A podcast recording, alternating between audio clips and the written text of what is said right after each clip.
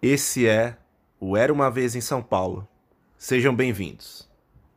Augusta, que saudade se for aqui voltava da João Moura. Nós fiquemos apaixonados, fomos pra doutora Na zona sul, cotidiano difícil. Mantenho o proceder, quem não conter tá fudido. É zona sul, A maluco. cidade é tão intrigante, ela faz sorrir, mas também faz chorar. Quem não conhece bem, tem medo, se assusta com a sua imensidão. Mas eu vou desvendar os seus segredos nos próximos fatos que virão. Bom dia, boa tarde, boa noite, galera. Esse é o Era uma Vez em São Paulo, episódio 9. Aqui quem fala é o Pedro e tô aqui, como sempre, com meu bom companheiro de guerra, Marcos. E aí galera, aqui é o Marcos. O intervalo de menos de 15 dias, talvez, bem curto. É isso aí, hein? A gente falou dos indicados do Oscar, do Farol e agora a gente vai falar de Joias Brutas. É o famoso Uncut Gems aí.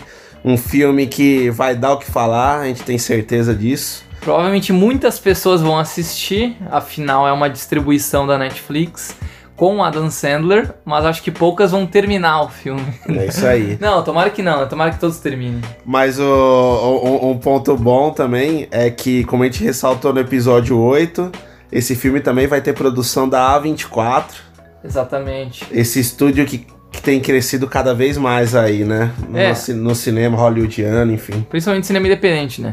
Porque assim, antes de ser um filme do Adam Sandler, esse é um filme dirigido pelos irmãos Safdie. São dois irmãos nova-iorquinos lá do submundo do cinema. Os caras, eles eram do cinema independente americano. Começaram a ganhar um certo espaço. Eles já fizeram dois filmes juntos, longas, né? E uma porrada de curta e de documentário. E agora a gente vai comentar um pouco mais sobre o filme que tem muito a cara desses dois irmãos, Safdies, e também uma atuação incrível do Adam Sandler, né, cara? É isso aí, galera. Como a gente também falou no episódio 8, assim, a Dan Sandler faz o papel da sua vida aqui, acho que sem medo de errar, a gente pode falar isso, é, no Joias Brutas e, e foi esnobado pela academia, né? Enfim, um movimento até previsível, porque como o Marcos falou, a 24, enfim, esses caras não têm tanta grana pra ficar promovendo tantos filmes e foi feito já uma campanha pro Us e foi um tiro na água, infelizmente, né? Eles não teriam duas balas na agulha, né? Pra Não. também promover o Uncut Gems, o Joias Brutas, né? Então, já era meio que esperado, mas assim, é um filme que com certeza merece ser muito falado. E a atuação da Adam Sandler, que é, para muitos, né, meio estigmatizado nesses filmes de comédia, bobinhos, tudo mais do Netflix também, que ele tem vários lá. Ele faz aqui um papel é, dramático, um papel até caricato de alguma maneira também, mas assim, sempre focando no drama e que é absurdo, né, Marcos? É isso aí, resumiu muito bem. A gente vai falar aqui a sinopse do filme e entrar profundamente nele, mas antes, só um comentário breve. A gente tá perto do nosso décimo episódio e a gente tá bem feliz que a gente vai fazer um episódio especial daqui a alguns dias, algumas semanas. O décimo episódio vai falar sobre a cidade de São Paulo, digamos assim, que tem muito a ver com o nosso DNA, de como a gente se reuniu e da onde é que a gente tem cultivado esse hábito de, de cultura e de cinema. Então fiquem ligados que em breve a gente divulga a programação especial do décimo episódio aí, vai ser bem legal. É isso aí, e só pra finalizar também nisso, né? É um episódio pra resgatar mais o nosso DNA mesmo, como o Marcos falou, né?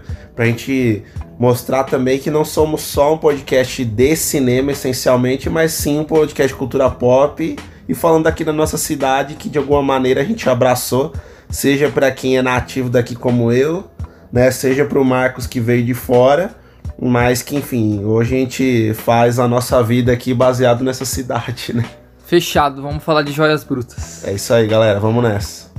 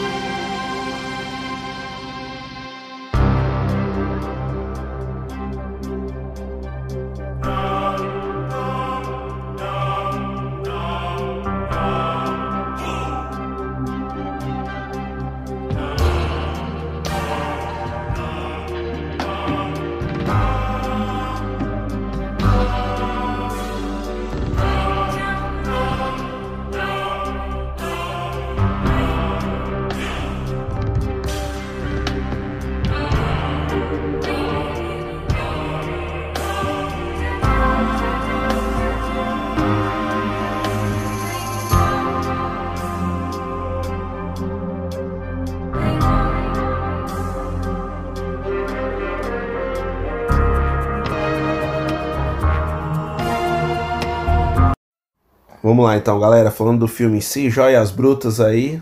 Os filmes dos irmãos Safed, como o Marcos falou, dá uma sinopse pra galera aí, Marcos. Boa. O filme se passa em Nova York e é centrado no Howard Ratner, que é o personagem do Adam Sandler. Ele é um joalheiro, digamos assim, né? Ele é um dono de joias, recheado de dívidas e apaixonado pela NBA. Também é um apostador de esportes, digamos assim.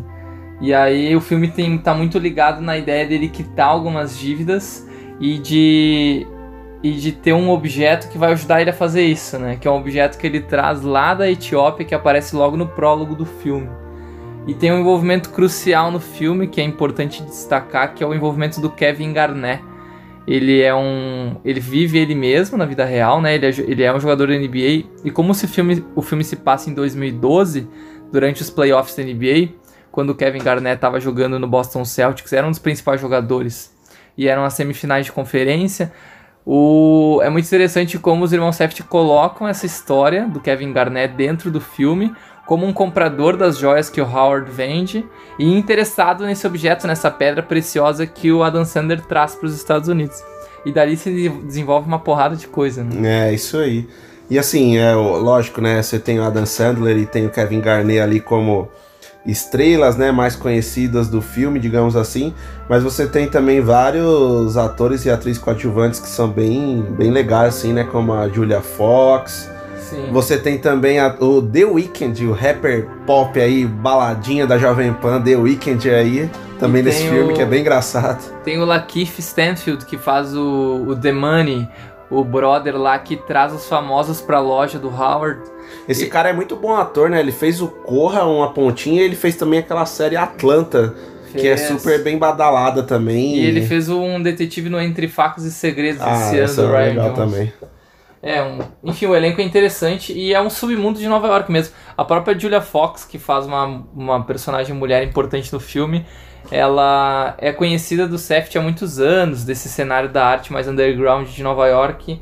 E é o primeiro grande papel dela nesse filme ela tá muito bem. É isso aí. Certo? E, e- e esse filme, galera, assim, falando mais do filme em si, ele é uma experiência sensorial também, assim, né? É. Ele já começa com uma trilha sonora, assim, que é espetacular e é uma coisa bem psicodélica, sei lá, ela te transporta. Eu me senti um pouco. Eu que gosto muito de Pink Floyd, assim, eu me senti muito num clipe de rock progressivo do Pink Floyd, alguma coisa nesse estilo.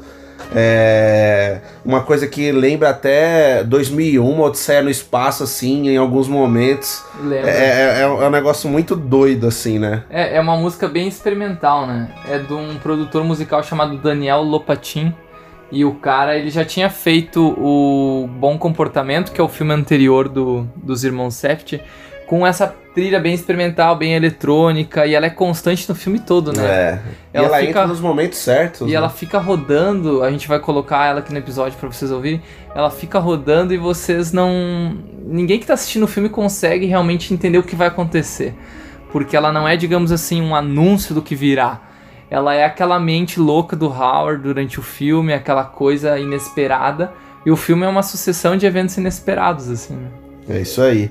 E assim, o filme, ele é um filme caótico, né? Caótico. Ele é um filme caótico, mas assim, no bom sentido, né? Essa experiência que o filme traz, assim, sensorial, enfim, os pontos que o Marcos já colocou também, eles te deixam totalmente apreensivos, assim, você não consegue relaxar nesse filme, né? Impressionante, né? Exatamente. Mas assim, é como eu falei, é um negócio totalmente proposital e, e, e, e num bom sentido, assim, de tipo. De, é, é uma coisa proposital de colocar naquela tensão mesmo que o personagem ali, tanto do Adam Sandler quanto todo mundo que tá em volta dele ali, né? Que o filme é, passa por ele, né?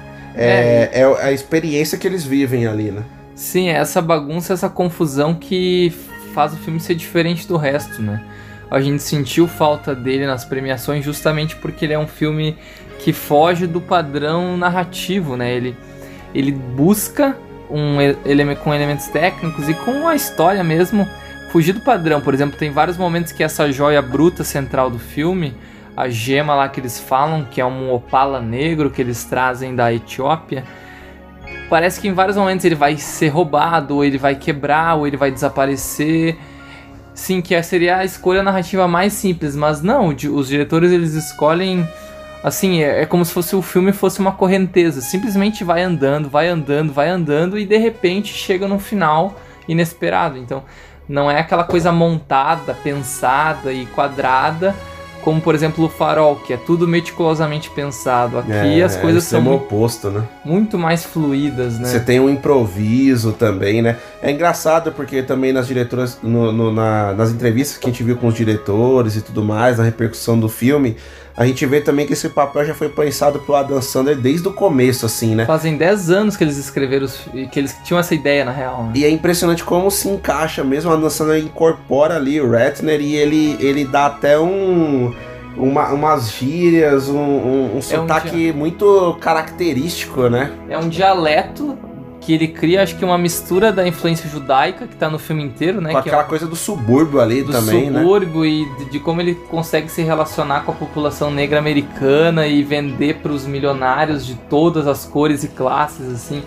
É um dialeto que ele traz no sotaque o filme inteiro, é muito, muito bom, né? É impressionante. Parece que assim. ele tá usando uma dentadura o filme inteiro. É, exatamente. É muito nesse estilo, né? E assim, até o Adam Sandler já é um cara meio, meio gordinho, digamos assim, né? Mas até dá a impressão que ele deu mais uma engordada pra ficar aquele cara bem canastrão mesmo, É. né? Aquele dono de. Aquele Sim. dono de estabelecimento, É. gordão, não sei o quê. O judeu canastrão. Picareta, assim, né? picareta. E ele faz um. É que ele, ele enfrenta esse estigma por conta dos filmes da Happy Madison, né? A Happy Madison é a produtora que ele criou, acho que em 99. E de lá pra cá, muitos filmes que ele e o Kevin James estrelaram, que são essas comédias fáceis e baratas, foram feitos pela Happy Madison como uma forma de ganhar dinheiro mesmo, né? Hoje ele é um dos atores mais ricos de Hollywood por isso. Só que ele tem no histórico dele filmes brilhantes, como o Embriagado de Amor, por exemplo, do Paul Thomas Anderson, que mostra que ele é um grande ator. E aqui tu vê que ele tá fora da zona de conforto, né? Tu nem lembra que é o Adam Sandler, tu acredita que existe aquele cara carismático, aquele vendedor de joias ali, né? Aquele é um cara real de Nova York. né? É, é impressionante também, assim, né? É, a gente vê também é, muito esse estigma do. Como a gente já falou do Pattinson, por exemplo, no episódio do Farol, que é o bonitinho ali, o, o bom mocinho que faz. Tanto juvenil. É, que faz esse, esse infanto juvenis e tal, e, e que se prova um bom ator, a gente sabe que ele é. No Adam Sandler também, assim como a gente já viu o Jim Carrey também, que foi muito estigmatizado anos 90 e tal, já fez também muitos filmes dramáticos muito bons, Show de Truman, Brilho Eterno de uma Mente Sem Lembrança, por aí vai. Então, assim, é, é, é muito. A gente tem que ficar muito alerta com isso, galera, pra gente cada vez mais tirar estigma mesmo dessas pessoas que não é porque o cara passou a vida toda dele fazendo filmes canastrões, digamos assim, ou filmes pra ganhar dinheiro, que é uma coisa normal, que ele não pode se provar um bom ator, né? Exatamente. É, esse filme é uma prova real. Eu acho que realmente ele só funciona por ter o Adam Sandler. Mesmo que os diretores fossem criativos, inventivos na trilha, na- no movimento de câmera, às vezes parece meio documental, né? É aquela câmera levada na mão, assim. Só que eles planejaram tudo porque eles teriam um ator muito carismático, teriam um ator que cativaria o público e que de repente as coisas se transformam. Tem uma cena mais pro final do filme, claro, não contando spoilers, que o parece que tudo vai dar certo, né? O que tava pra acontecer acontece e aí as coisas vão se encaixar. Só que de repente, de tanto que tu conhece o, o Howard, até porque não é um filme tão curto, dura 2 horas e 15, É Tu verdade. sabe que a qualquer momento pode acontecer alguma coisa. É um cara louco, não planejado, sentimental, impulsivo. E ele literalmente explode ali no final e ele decide: não, vou mudar todos os meus planos, eu vou fazer isso. E o que vocês estavam pensando na real não vai acontecer. Só que assim, em outros filmes, sendo bem honesto, eu ficaria bravo com aquela decisão, porque não faria nenhum sentido ele inverter tudo.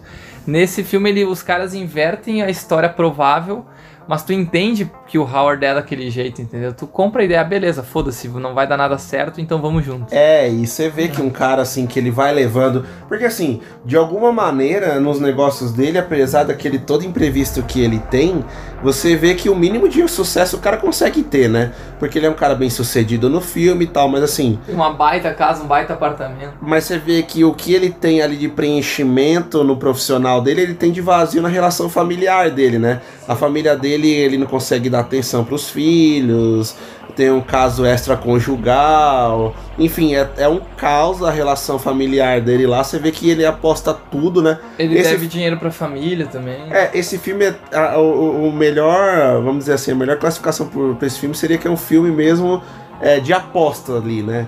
Tudo ele aposta, né? É, ele Seja na- aposta que vai dar certo, ele É. aposta que o cara vai devolver pra ele na hora certa. É sempre imponderável, é sempre imprevisível ali que pauta o, o, o julgamental dele lá, digamos assim.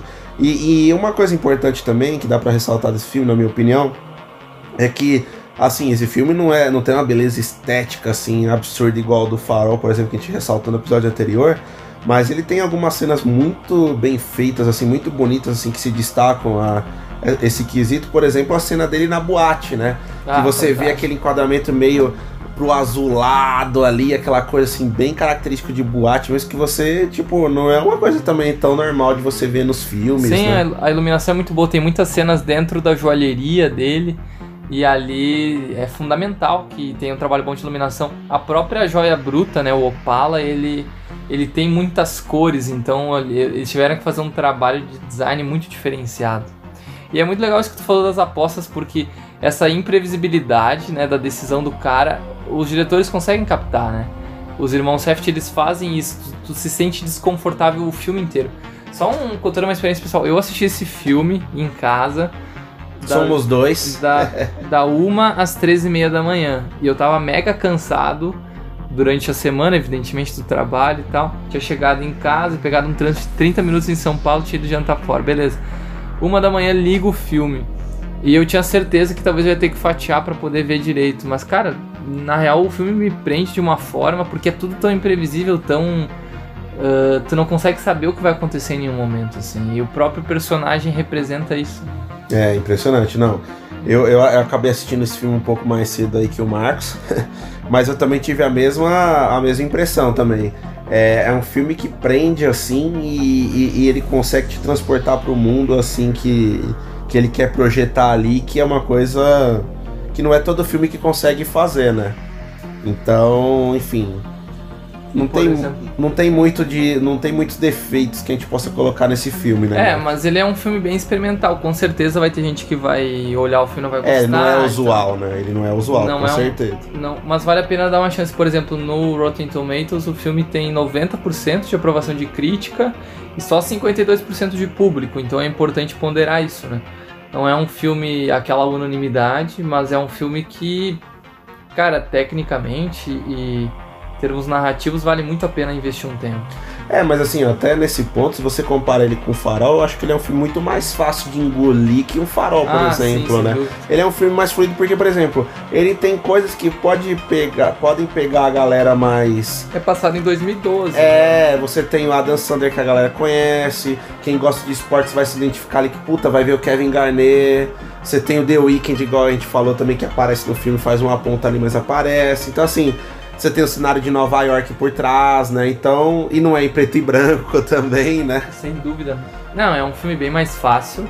E é um filme americano, né? É. Ele, ele tem uma, um DNA norte-americano muito forte. E é isso aí, galera, assim. O- Não, eu diria que um bom adjetivo é que ele é um filme imprevisível e um filme excitante também, porque tu, tu não tem clareza do que vai acontecer e quando acontece é um grau de satisfação enorme. assim. É, ele é um thriller, assim, né? No sentido de, tipo, te puxar e dar aquele suspense, aquela coisa que você não tem muito fôlego, né? Não necessariamente não é um thriller policial, não é nada disso, mas assim, thriller na questão mesmo dessa. de prender a nossa atenção e te, e te dar aquela coisa, assim, aquela sensação até de falta de ar, aquela coisa, É. assim, elétrica, né? É, e uma análise legal que a gente pode trazer pra fechar é a questão do que os próprio, o próprio Josh e o Benny Safdie falaram. Numa entrevista eles falaram que a ideia da joia bruta é a ideia daquela joia que não tem um valor intrínseco exterior, né? Tu precisa refinar, trabalhar ela para ter algum, algum valor interior. E o próprio Adam Sanders seria essa gema, seria essa joia no filme, né? Ele é um cara que olhando por fora, tu não tem, tu não vê nenhum grande valor. Ele é um cara completamente endividado, imprevisível, impulsivo, egocêntrico, cheio de problema na vida, mas que dentro dele ali é um cara que tem uns gostos bem claros e ele age de acordo com os valores dele. Ele é uma joia bruta, digamos assim, né? Sim. E aí o filme usa, explora isso muito bem.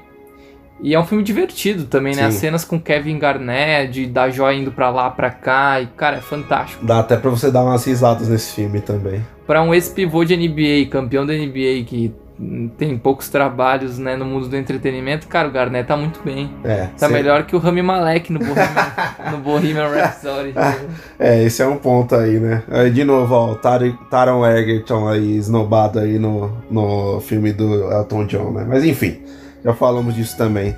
Vamos então pras notas, Marcos? Vamos, vamos. Pra mim é um ótimo filme, filme nota 8,5. Ó lá, hein? 8,5. Cara, eu, eu, eu vou. Eu tava muito nessa questão também, tipo, que nota dá pra esse filme. É. Mas ele é um filme que, assim como eu já falei de outros filmes também no, no- em episódios anteriores, por exemplo, Era Uma Vez em Hollywood e tal, é um filme que eu já saí com uma boa impressão dele. E cada vez que eu lembro mais desse filme, mais eu gosto dele. Mais cresce. É, mais cresce, mais eu vejo de aspectos assim que eu, sei lá, que eu leio, que fica na nossa memória, coisa que a gente vai lendo e vai e vai crescendo no conceito. Então, assim como eu dei 9 pro Farol, eu vou dar 9 também pro Joias Brutas. Vou Legal. ficar sempre no 9 aqui. Dois grandes filmes. Se o cara for considerar o circuito comercial brasileiro, do que entrou no Brasil esse ano, já são dois destaques do ano aí, É, com certeza, com certeza. Enfim, galera, E tem o 1917 que eu vou assistir hoje, depois comento lá na página se foi bom. né? É isso aí, galera. É, a gente tá um pouco no embate aqui, eu e o Marcos também, porque o Marcos já vai assistir esse filme. Eu ainda tenho um pouco das minhas ressalvas filme de guerra. É um gênero que parece que quando ele é feito minimamente bom, ele já é totalmente premiado e tal. Mas enfim, aí é mais preconceito meu bobo mesmo do que qualquer coisa. Mas é isso, galera. Ó, com esses dois últimos episódios, a gente incentiva cada vez mais que vocês Vejam também filmes mais independentes, filmes fora do circuito. Enfim, a gente já cansou de falar isso também nos outros episódios. É, a gente acabou de recomendar no episódio 9 um filme americano disponível na Netflix. Que e- vai ajudar muito, né? É, e um filme americano que estreou recentemente no Brasil, com atores famosos e de um diretor de um gênero que é bem popular no Brasil, que é horror. Sim. Só que não precisa buscar o óbvio, são dois filmes não óbvios que são muito bons, né? É isso aí. E com isso, galera, a gente encerra aqui o nono episódio. E a gente fica aquele gostinho especial aí pra fazer o nosso episódio de DNA aí de São Paulo, que já vai estar por vir também em breve. Décimo Beleza? episódio tá vindo aí. É isso aí, tamo junto. Valeu. Até mais um som legal agora do filme. Opa, né? vamos nessa. Boa. No vacation? No, we're, we're next year we're gonna take a bigger trip, saving up for that. Gonna go to Europe. Oh, know? that's nice. So uh, yeah, do a little culture. These kids are becoming morons. Oh, yeah. Well, We'll be morons in Cancun.